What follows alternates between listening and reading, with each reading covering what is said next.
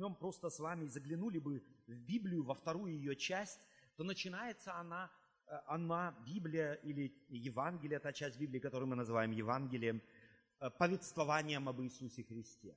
Так, евангелист Матфей начинает свое повествование словами «Вот родословие Иисуса Христа» и так далее и тому подобное, и продолжает повествование о родословии. Евангелист Марк начинает свое послание словами «Начало Евангелия Иисуса Христа, Сына Божия». Евангелист Лука совершенно изумительно, и его начало Евангелия, его зачин мне нравится больше всех, как уже многие начали составлять повествование совершенно из, э, о совершенно известных между нами событиях, то рассудилось и мне по тщательном исследовании всего сначала по порядку описать тебе, достопочтенный Феофил, чтобы ты узнал твердое основание твоего учения, в котором был наставлен. Здесь уже Лука явно реагирует на то, что в христианстве его времени, это было где-то, может быть, добрых всего 70-80 лет после того, как Иисус Христос родился, начинает Лука действовать, если можно так сказать, подстрочно указывать на то, что уже просочилось в христианство то, что называется слепой традицией чтобы вера твоя, говорит он, то рассудилось и мне по тщательном исследовании всего сначала по порядку описать тебе, достопочтенный Феофил, чтобы ты узнал твердое основание того учения, в котором был наставлен. Для него важно, для Луки важно – твердое основание, на котором стоит верующий человек, твердое основание того, кто празднует Рождество, кто называет и берет в уста свои имя Иисуса Христа. Ему явно недостаточно поверхностное признание, принятие чего-то на веру. Он хочет закрепить, он хочет утвердить. А как это возможно? Как возможно закрепить что-то в человеке. Как закрепляются в, нашей, в нашем обиходном друг с другом, в нашей обиходной друг с другом жизни какие-то важные элементы, подчеркивающие нашу, нашу социологическую зависимость друг от друга или принадлежность друг к другу. Как? Напоминанием. Мы детям напоминаем. Мы детям говорим, когда им дарим подарки, или кто-то им дарит подарки. Что надо сказать? И дети говорят спасибо. Но известно, что напоминание не самый сильный и важный механизм, который может на самом деле закрепить важные элементы для счастливого бытия. Более важным является практика этого. Так я слышал не так давно о в рубрике «Так говорят дети» следующую историю. Одну супружескую пару, у которых был ребенок, посещала их соседка, которая возрастом превосходила их в несколько раз, и постоянно пришед никак не удосуживалась уйти. Так что, когда она, наконец, собиралась очень поздно и уходила – родители между собой говорили, слава Богу. И вот однажды пришла эта соседка в очередной раз и сидит и никак не уходит, и родители поглядывают многозначительно друг на друга. Ребенок тоже здесь, и когда она наконец собралась и вышла в коридор, родители прощаются с ней, и ребенок здесь, они ему, ему говорят и спрашивают, что теперь нужно сказать предполагая, что он скажет «до свидания», ребенок говорит «слава Богу». Так на самом деле закрепляется то, что важно в жизни нашей. Не то, чему мы учим и говорим другим, а то, как мы живем и что практикуем. И этому Евангелие придает огромное значение. В каждый жест евангельский, если можно так сказать, зафиксированный на его страницах, собственно говоря, преследует, если можно так сказать, как добрый родительский перст, как некий добрый пример того, что в жизни нашей может и должно произойти, как оно, то или другое может и должно измениться, оно как, оно как бы, это евангельские эти принципы нам как зеркало нам представлены. Так Иисус Христос неоднократно, пришед в эту жизнь, в этот мир, вочеловечившись, людям объяснял принципы Царства Небесного. И сам, конечно же, этими принципами жил. Иисус Христос любил рассказывать притчи, потому что они лучше всего и практичнее всего показывают людям или показывали людям принципы Его Царства. Так он неоднократно произносил притчи, начинавшиеся словами «Ибо Царство Небесное подобно». Так Иисус Христос когда-то рассказывал притчу о Царстве Небесном и говорит, Царство Небесное подобно сокровищу, скрытому на поле, которое нашед человек, утаил и от радости о нем идет и продает все, что имеет, и покупает поле то.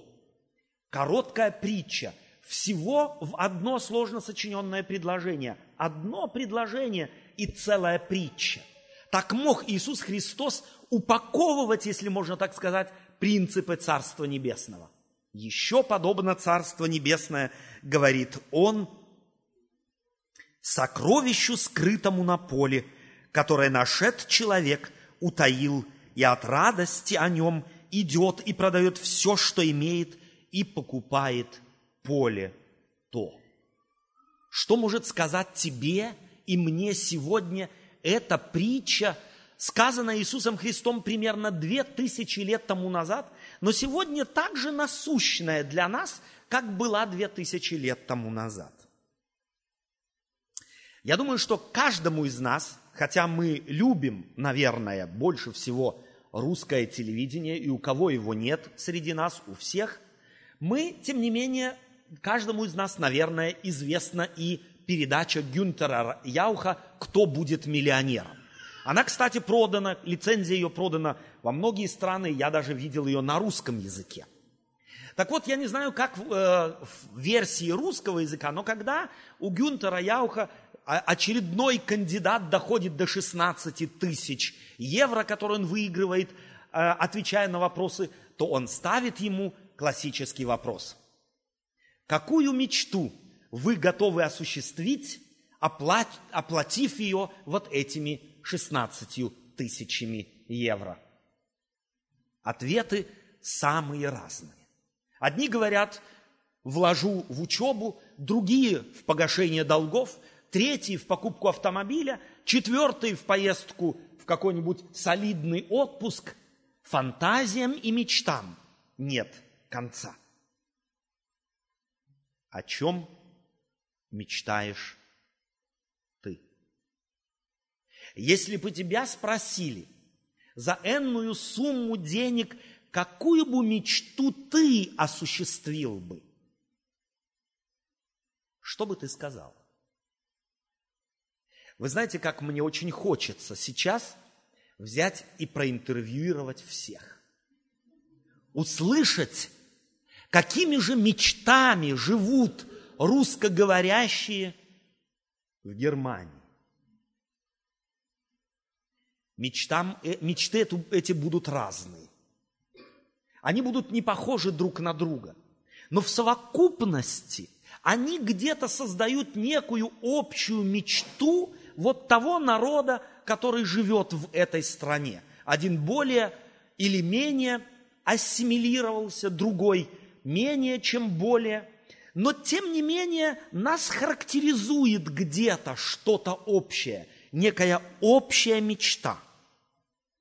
Известно ли вам, что насколько мне мои мечты, или лучше сказать, моя жизнь удается, зависит от того, чем я живу. Зависит от того, есть ли у меня заветная мечта в жизни. И вам скажет любой предприниматель, любой психотерапевт, что если у вас нет никакой мечты, то вы фактически не живете, а существуете.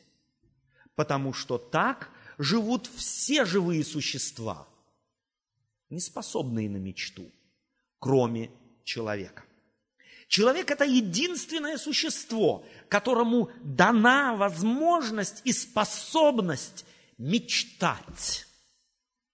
По-немецки мы говорим «ein Traum zu haben». Welchen Traum träumst du? Какой мечтой живешь ты? А еще больше наши мечты определяют, как правило, счастливая или менее счастливой будет моя жизнь. И поэтому я возвращаюсь к этой притче, которую Иисус Христос здесь рассказал, потому что если бы он жил сегодня среди нас и говорил на нашем языке, я имею в виду язык культуры и мировоззрения нашего, то он так бы и сказал. Еще подобно Царство Небесное мечте, скрытой у человека глубоко в сердце. И когда он обнаружит ее – и поймет, что за нее он готов отдать все, тогда и начинается Царство Небесное в жизни человека. За какую мечту ты бы был готов отдать все? И на этот вопрос, пожалуйста, никогда не отвечайте вслух. Потому что по большому счету каждый из нас просто будет лгать. Если бы нас интервьюировали для телевидения или для какой-нибудь знаменитой газеты, то мы такие красивые мечты нарисовали. Но когда остались бы один на один и заглянули бы себе в сердце, вот тогда мы, мы обнаружили, что красиво мы говорить умеем но захватывает нас что-то совершенно другое. А может быть, на самом деле абсолютно ничего. И это страшная трагедия. Если тебя больше ничего не волнует, больше ничего не влечет, и больше ты ничего не хочешь, тебе кажется, что ты всего достиг – то ты самый несчастный и бедный человек на свете. Потому что мечты человеческие, разум человеческий устроен так, что он может преодолевать огромные расстояния в считанные доли микро, микросекунд. Мы на скорости мысли можем сейчас с вами отправиться на две тысячи лет тому назад в Вифлеем и представить себе, как лежит в яслях рожденный Христос. Мы можем тут же вернуться мысленно и отправиться, может быть, ну давайте отправимся мысленно в Альди и закупимся. Вот вы идете по рядам, справа соки, слева напитки, хлеб, бананы, яблоки, картофель, лук, колбасы, сыры, молоко. Были? Давайте мы возвратимся. Мы можем мысленно, на самом деле, преодолевать миры, расстояние, время. Это наша способность, это наша человеческая особенность, Такими нас создал Бог. Когда-то к Иисусу Христу в очередной раз подошел молодой человек и, зная, что Иисус Христос является раввином, очень благочестиво, обращаясь к нему, спросил его, говоря, «Спаситель, что мне сделать, чтобы войти в Царство Небесное?» Перенеситесь мыслями и представьте себе равина, стоящего, и перед ним молодого человека, который его об этом спрашивает. Какое у вас впечатление создалось бы об этом человеке, молодом? Пожилая женщина сказала бы, мне бы такого сына. А свекровь, у которой, прошу прощения, теща, у которой плохой зять, сказала бы, мне бы такого зятя. Жена, у которой плохой муж, сказала бы, мне бы такого мужа. А отец, у которого, может быть, нет сына или он не удался, сказал бы, мне бы такого сына. Иисус говорит ему, пойди, продай, э, исполни заповеди. Он говорит, все заповеди я исполнил, и здесь у каждого возникает такое чувство, мне бы такого друга, который живет совершенно абсолютно праведными принципами. Он тебя не обойдет, не оболжет, он не позавидует. Это тот о ком можно только помечтать. И он сам ведь о себе был где-то убежден, что он абсолютный идеал. И, может быть, ожидал от Иисуса Христа вот этой похвалы. Впервые в жизни встречаю человека, который всю свою жизнь сориентировал на заповеди. Но, увы, Иисус Христос говорит ему, пойди, продай имение твое и раздай нищим. И автор между строк подчеркивает и говорит, у него было большое имение. Этот молодой человек больше не захотел разговаривать с Иисусом и ушел. Иисус Христос очень опечалился. Вы чувствуете, какая разница между оценками людей самих себя, сторонней оценкой людьми людей – и оценкой Спасителя людей. Иисус опечалился очень, потому что обнаружилось, что этот человек как бы для прессы, как бы для телевидения, как бы для газеты очень красиво и импозантно заявил о себе. Можно было завидовать, можно было сказать, такой, что делается у этого человека. И я рядом стою с ним и думаю, Господи, а у меня такие приземленные мечты. Здесь есть один, кто мечтает о Царстве Небесном. Но и о нем он мечтал по-своему, по-эгоистически. Так вот, сокровище, которое он носил в своем сердце – таковым не оказалось. На поверку это все было мусор. Это все было просто на показ. Какое сокровище ты носишь на поле твоего сердца? Что является двигателем помыслов твоих, желаний твоих, мечты твоей? Какова твоя мечта? Что из себя составляет твое сокровище? Я здесь, кажется, уже рассказывал эту анекдотичную ситуацию и не могу ее не рассказать вновь.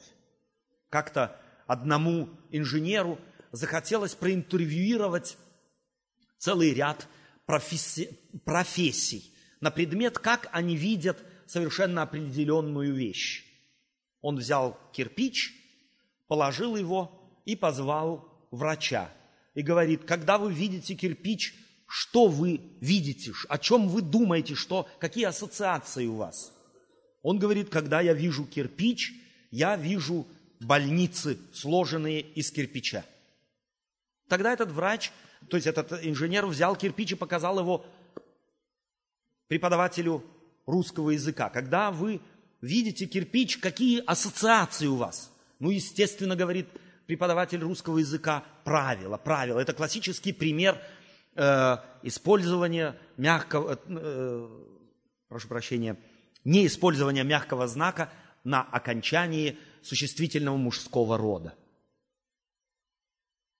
Тогда он обратился к своему коллеге, другому инженеру, и спрашивает, когда ты видишь кирпич, о чем ты думаешь?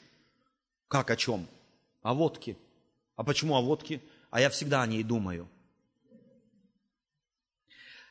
Что является сокровищем твоего сердца? О чем ты всегда думаешь? Что управляет тобой? И именно это является тем важным средоточием человеческого бытия. И я хотел бы, чтобы в день Рождества, в начале Нового года, в самом его начале, мы начали бы исследовать поле нашего сердца. Мы сосредоточились бы на том, чтобы дать себе ответ, какое сокровище скрывается там, что действительно управляет мной. Не тогда, когда я в галстуке и на людях, а когда я остаюсь сам с собой наедине и с Богом. Что является моей мечтой? Что исполняет мое сердце? Когда я смотрю на кирпич, на дома, на людей, на жену, на детей, на свекровь, на тещу, что я вижу? Что является моим сокровищем? Собственно, притча эта является притчей, в которой заключено невероятно много динамики потому что в ней подстрочно подразумевается, что находка сокровища на поле возможна только для того, кто постоянно находится в движении. Только тот, кто готов себя поставить под вопрос. Только тот, кто готов на самоисследование. Только тот на самом деле и может постепенно – сдвинуть с мертвой точки жизнь свою в сторону действительного счастья, которое зависит не от того, где я живу, не от того, с кем я живу, не от того, в какой стране я живу, не от того, что я имею или не имею, а от того, каково сокровище моего сердца. И на этот вопрос пусть Рождество вам поможет ответить не один раз в году, а всякий раз, когда ты с сегодняшнего дня будешь просыпаться утром, загляни в себя и спроси себя, что управляет тобой? Хочешь ли ты, чтобы то, что тобой управляет, управляло бы тобой? Или ты с этим не согласен? И если то, что ты обнаружишь, что управляет тобой, ты, ты не хочешь, чтобы оно тобой управляло, то начни сопротивляться ему. И твоя жизнь начнет меняться. Ты сменишь одно сокровище на другое. И ты вкусишь настоящего, действительного счастья, которое зависит от сокровища, поля твоего сердца. Аминь.